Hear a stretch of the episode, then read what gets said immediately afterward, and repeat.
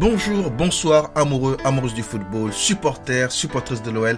Bienvenue sur Parlons OL pour un nouvel épisode, un nouveau débriefing du dernier match de l'Olympique lyonnais. C'était le match de clôture de cette 13e journée de Ligue 1 Uber Eats saison 2021-2022. Le Stade Rennais recevait l'Olympique lyonnais et on sait tous comment la rencontre s'est terminée avec cette lourde défaite de l'OL 4-1.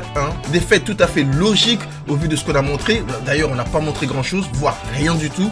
Donc déjà, félicitations aux Rennais pour leur très très grand match. Franchement, ils ont fait un match extraordinaire et ça il faut quand même le reconnaître, hein, on peut pas leur enlever. Ils ont été étincelants du début jusqu'à la fin alors que nous on n'a pas vu le jour, on a été complètement dépassé, on a pris l'eau, on a complètement sombré. Bref, c'était un match extrêmement compliqué. Alors certains parlent d'humiliation, certains de débâcle, mais on va essayer de rester mesuré, on va prendre un peu de recul et euh, essayer d'analyser un petit peu ce qui s'est passé, essayer de comprendre, même si c'est difficile, c'est difficile de comprendre ce qui s'est passé sur ce match, parce qu'un match comme ça par saison, c'est pardonnable, ça arrive, ce sont des êtres humains, la fatigue et tout, bref, il y a plein de choses à dire. en même temps, je parle de la fatigue, mais euh, Rennes, ils ont aussi joué en, Europa League, donc c'est pas vraiment une excuse. Mais comme je vous ai dit, on va en parler un petit peu plus en détail. Je vais vous donner mes flops et mes tops lyonnais. Donc d'habitude, je fais trois tops et trois flops. Mais là, ça va être très très compliqué de trouver trois tops. Écoutez l'épisode jusqu'au bout. Vous allez peut-être être surpris de mes choix. Tout cas, merci à toutes et à tous d'être là sur Parlons OL. Petite intro et on y va.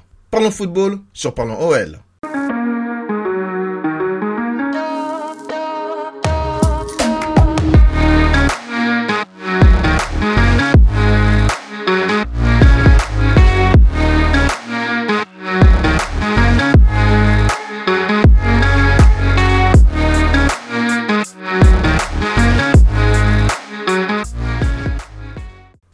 On va commencer par la composition de l'OL pour ce match. Et là, et là, il y avait déjà un premier signe. Il y avait déjà un premier signe d'incompréhension. Pourquoi? Parce que déjà la formation. On a évolué en 4-3-3. Alors que depuis plusieurs semaines, on évolue en 4-2-3-1. Pourquoi pour ce match aussi important, on a changé de formation? Pourquoi? Moi, je pense que Peter Bosch savait et était conscient qu'on allait subir en début de match, que, que les Rennais allaient mettre beaucoup d'engagement et d'intensité dès le début du match, un petit peu contre Sparta Prague à Prague où on avait vraiment subi. Et, j'imagine, hein, Peter Bosch avait anticipé euh, un scénario similaire et donc il voulait densifier un petit peu son milieu de terrain, un petit peu plus solide défensivement, avec notamment la titularisation de Thiago Mendes. Mais force est de constater qu'il s'est tout simplement trompé, trompé sur la formation, trompé sur ses choix tactiques. Donc voilà, pour le 11 de départ, on avait Anthony Lopez dans les buts, arrière droit Dubois, dans l'axe, Boateng, Deneyer, arrière gauche, Emerson. Au milieu, donc un milieu à 3, Thiago Mendes, Guimarães et Cacré. Et enfin devant, Toke Kambi, Lucas Paqueta et Awar. La titularisation de Thiago Mendes qui sortait d'un match déjà assez compliqué contre Prague, elle a posé question. comme je l'ai dit tout à l'heure, faut admettre que Peter Bosch est tout simplement trompé. Allez, première mi-temps.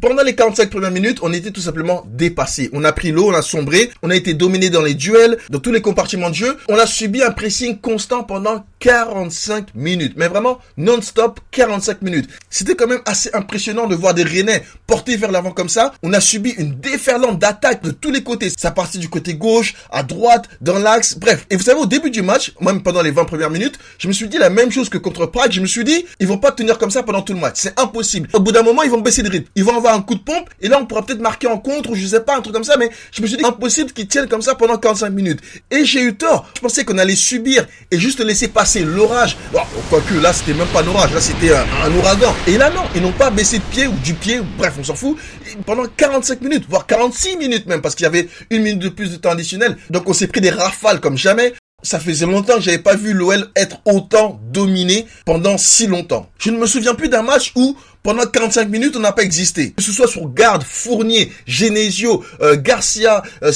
bref, je ne me souviens plus d'avoir vu un OL autant à la dérive pendant une mi-temps. Donc le Stade Rennais va ouvrir le score à la 45e minute par un but de, Gaëtan Laborde. Donc 1-0 à la mi-temps. Et c'est un miracle, c'était un miracle d'être seulement mené 1-0. Parce que sans un Anthony Lopez des grands jours, un l'ange Anthony Lopez comme je l'ai appelé la dernière fois, donc c'est un grand Anthony Lopez, il y a au moins 3, 4, 0 pour Rennes à la mi-temps. Donc on, à 1-0, on s'en sortait très très très bien.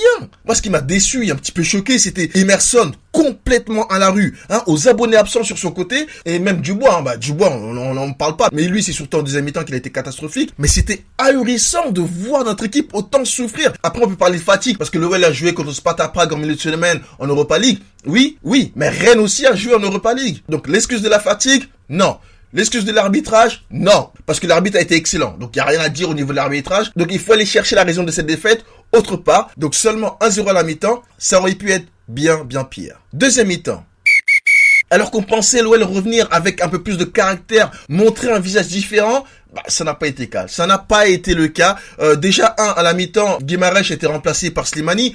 Là aussi, j'ai pas trop compris ce choix étrange parce que pour moi, Guimarães faisait partie avec Lopez des deux bons joueurs lyonnais sur le terrain. Euh, j'ai pas compris. Si c'est pas lié à une blessure ou une gêne, c'est incompréhensible d'avoir sorti Guimarães. Bref, donc encore un choix discutable de Bosch. Euh, voilà. Et voilà, au retour des vestiaires, il y a quand même eu une légère amélioration au niveau euh, de la possession, mais possession malgré tout statique parce qu'on ne faisait pas grand-chose avec le ballon. On a quand même eu du mal à se procurer des occasions. Pour moi, en deuxième mi-temps, on a montré aucun signe de rébellion, aucune révolte, aucun orgueil. Bref, il y a eu, après, il y a eu des débuts d'embrouille, notamment une soufflante de Boateng à Dubois, qui m'a rappelé un petit peu euh, la situation euh, Pogba à Pavard en équipe de France. Ah, mais Boateng lui a gueulé dessus comme un chien, Dubois. oh, c'était un peu, c'était embarrassant quand même. On ne sait pas vraiment pourquoi. Hein, je veux pas donner raison à Dubois ou à Boateng. Je sais que beaucoup de supporters lyonnais sont là. Oui, il a eu raison de le faire. Ah, ouais, je ne sais pas. Cette fois, j'ai pas trop envie de prendre parti. De toute façon, moi, voir des coéquipiers euh, s'embrouiller comme ça ou se gueuler dessus, c'est con. Oui, ça arrive des fois de, se parler un petit peu, euh, voilà, mais pas aussi violemment, pas aussi euh, en gueulant devant tout le stade, devant tout le monde. C'est un petit peu un manque de respect. Je pense qu'entre coéquipiers, il faut quand même éviter ce genre de choses. Bon, après, c'est aussi des êtres humains. Quand tout va mal, les émotions sont décuplées et ça, arrive de perdre un petit peu de lucidité, de s'en prendre un petit peu à tout le monde et d'être énervé. Pas besoin d'en faire une grosse affaire, même si c'était un petit peu dommage de voir ça. Donc, Rennes va marquer un troisième but et un quatrième but et nous, on va réussir sur une de nos rares, rares offensives à obtenir un penalty. Paqueta va transformer ce penalty et encore une fois sur le penalty, il y a une petite embrouille entre Paqueta et Awa qui sont un petit peu chamaillés pour le tirer. Bref, encore n'importe quoi. Donc, alors déjà que rien d'aller sur ce match, euh, s'il faut ajouter des embrouilles comme ça pour la presse qui donne une mauvaise image de l'OL ou des joueurs, bref, il n'y avait pas lieu d'être. Il n'y avait pas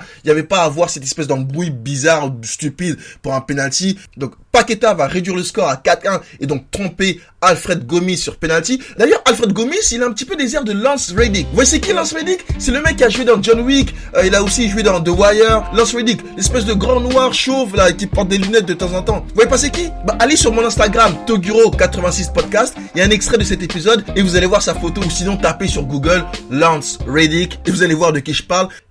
Score final de ce match 4-1. Durant toute la rencontre, on a senti un Noël impuissant, un Noël incapable de faire la différence. Je pense que on aurait pu jouer 3, 4 heures, 5 heures, jamais de la vie on serait revenu au score. Jamais. Parce que ce n'était tout simplement pas notre jour. Qui est responsable de cette défaite? Bon, déjà, hein, il faut il faut dire, Peter Bosch, il a fait les mauvais choix. Donc je pense qu'il a une grosse part de responsabilité sur cette défaite. Les joueurs sur le terrain, qui n'ont pas montré grand-chose, eux aussi sont bien évidemment responsables. Et il faut aussi tirer un coup de chapeau à l'équipe de Bruno Genesio, qui a été extraordinaire. Mais soyons clairs. En soi, perdre contre Rennes chez eux, il n'y a rien de surprenant. Et pour être tout à fait honnête avec vous, je n'irai pas jusqu'à dire que c'est normal. Non, non. Mais c'était prévisible. Pourquoi? Parce que déjà à domicile, Rennes, ils sont quasiment impeccables. Ils sortent toujours des très très gros matchs à domicile. Par exemple, c'est la seule équipe à avoir battu le Paris Saint-Germain cette saison. Donc c'était à domicile. Donc les Rennais à domicile, ils sont très forts. Mais dans le football, on sait aussi que lorsqu'on joue contre nos anciens joueurs, nos anciens coachs, il y a toujours cette espèce d'atmosphère de revanche, de vouloir bien faire contre son ancien club. On a déjà eu une leçon avec euh, avec contre Angers hein, lors de notre défaite 3-0. Et là contre Genesio, moi je pense que Genesio, depuis le premier jour qu'il a signé à Rennes, il attendait ce match avec impatience. Et pour lui, cette victoire, c'est une espèce de revanche. Et vous savez, moi j'ai juste envie de faire une parenthèse sur Genesio. Et là, je vais dire quelque chose qui ne va peut-être pas aller dans le sens de beaucoup de supporters lyonnais qui sont sur les réseaux sociaux. Et je l'assume complètement. Moi, je ne suis pas là pour dire ce que les supporters veulent entendre. Moi, je suis là pour dire ce que je pense. Et pour moi, Genesio, n'est pas un mauvais coach. Je suis désolé, pour moi, Genesio n'est pas un mauvais coach. Vers la fin, j'étais aussi pour son départ. Je voulais qu'il parte parce que je pense qu'on avait fait le tour avec lui. Mais j'étais pas là à le critiquer à chaque rencontre, comme beaucoup de supporters le faisaient sur les réseaux sociaux, qui lorsque les joueurs faisaient des gros matchs, ah oui, c'est grâce aux joueurs. Et lorsqu'on perdait, oh non, c'est Genesio. Moi, je trouve qu'il a été un petit peu injustement critiqué à certains moments, hein, pas tout le temps. Des fois, c'était justifié, mais il y a parfois où il y a des supporters qui voulaient son départ. Avant même son premier match, hein, dès qu'il a été nommé, il y avait déjà une propagande et tout pour qu'il pour qu'il parte et pour qu'on le vire avant même qu'il commence. Donc là, c'était déjà compliqué. Mais voilà, je tenais juste à le dire que pour moi, Genesio n'est pas un entraîneur aussi catastrophique que certains veulent le faire croire. Et moi, vous savez, il y a trois choses que je ne supporte pas dans la vie de tous les jours et plus particulièrement dans le football, vu que c'est le sujet. Les trois choses en question, c'est l'acharnement, l'injustice et l'hypocrisie. Et malheureusement, ces trois choses-là, dans le football, et surtout au niveau des supporters, c'est ce qu'on voit beaucoup, peut-être un peu trop souvent, surtout sur les réseaux sociaux. Quand je parle d'acharnement, c'est-à-dire par exemple Dubois. Écoutez, moi je suis un des premiers supporters à parfois taquiner Dubois ou dire qu'il a fait un mauvais match sur ma station podcast, je le dis haut et fort, mais je ne le dis pas à tous les matchs. Lorsqu'il est bon, je dis qu'il est bon. Et je n'exagère pas non plus en disant toutes les 15 minutes, une fois par jour, qu'on doit le vendre, qu'il est nul, qu'il doit dégager, nanana. Mais malheureusement, il y a énormément de supporters qui font ça. Moi, je suis sur les réseaux sociaux et je peux voir des tweets H24 parler de Dubois et dire nanana, nanana. T'as l'impression que c'est un ennemi du club. Alors que non, certes, il fait des mauvais matchs, il faut des fois taquiner. Ça fait aussi partie du jeu. Les, critiques, c'est l'essence même du football. Hein, ça en fait partie. Quand un joueur est nul, on a le droit de donner notre avis et dire qu'il est nul. Lorsque le joueur est bon, là aussi il faut le dire, parce qu'il y, a des, y a des supporters qui s'acharnent sur Dubois. Lorsque Dubois est bon, ils disent rien, ils restent silencieux. Oh ouais non ça va, ça va. Oh pour une fois qu'il a fait un bon match. Non, c'est pas comme ça. Le traitement des supporters de Dubois pour moi, je vous dis personnellement, pour moi, je pense que des fois c'est un petit peu abusé. Donc là, je parlais de l'acharnement. Ensuite, il y a l'injustice. L'injustice, vous savez, il y a des gens qui n'ont quasiment jamais été victimes d'injustice. Donc pour eux, lorsqu'ils traitent une personne injustement, ils ne réalisent pas. Mais certaines personnes, par exemple celles issues des minorités dont je fais partie, l'injustice, on connaît. Et pour moi, Genesio, à certains moments, il a été traité injustement. Ça rejoint aussi l'hypocrisie que j'ai donnée en dernier, dans ce cas en particulier, parce que le début de saison de Bosch en Ligue 1, si Genesio est fait le même, ah mais il y aurait eu des hashtags Genesio démission tous les jours, depuis au moins 2-3 journées. C'est certain, le traitement qu'on accorde à Bosch et à Genesio est différent. Et ça, il faut le reconnaître et l'admettre. Parfois, on est plus indulgent envers certaines personnes que d'autres. Vous voyez ce que je veux dire ou pas? Après, c'est humain de critiquer, c'est humain d'avoir des favoris, c'est de plus protéger les joueurs qu'on aime et de taper sur les autres. C'est plus facile de critiquer le coach que les joueurs parce qu'on est plus attaché aux joueurs. Et là, c'est un message à certains supporters qui, qui parfois, à mon goût, exagèrent. L'acharnement, genre tous les jours, tous les jours, ou à chaque match, parfois c'est abusé. Et nous, on réalise pas, on ignore le côté humain du sport. On dit ce qu'on a dit, on fait les vannes qu'on a envie de faire. Et encore une fois, on oublie que derrière, il y a des familles, il y a des gens, il y a des amis, il faut savoir mesurer ses propos et ne pas critiquer sans cesse, sans retenue. Allez, on va passer au top et au flop lyonnais. Donc d'habitude, je vous donne trois tops et trois flops. Là, ça va être beaucoup plus rapide. Je vais commencer par les tops. Premier top, Anthony Lopez, bien évidemment, malgré les 4 buts encaissés, il a fait une première mi-temps phénoménale. Et en deuxième mi-temps, il avait l'air un petit peu gêné par une espèce de blessure, je ne sais pas ce qu'il avait, mais on sentait un petit peu boité. Est-ce que ça a peut-être impacté sur les trois buts qu'on a encaissés? Pour être tout à fait honnête avec vous, je ne sais pas. Mais sans lui, on aurait perdu ce match sur un score de tennis. 7-1-7, 6-1 ou 7-2, je ne sais pas. Mais ça aurait pu être bien bien pire sans Anthony Lopez. Anthony Lopez, je pense qu'on est tous d'accord dans les tops. Deuxième top, Guimarèche. Guimarèche, pour moi, il a fait une première mi-temps pas trop mal. Guimarèche, moi, j'ai trouvé que c'était le meilleur lyonnais sur le terrain avec Lopez.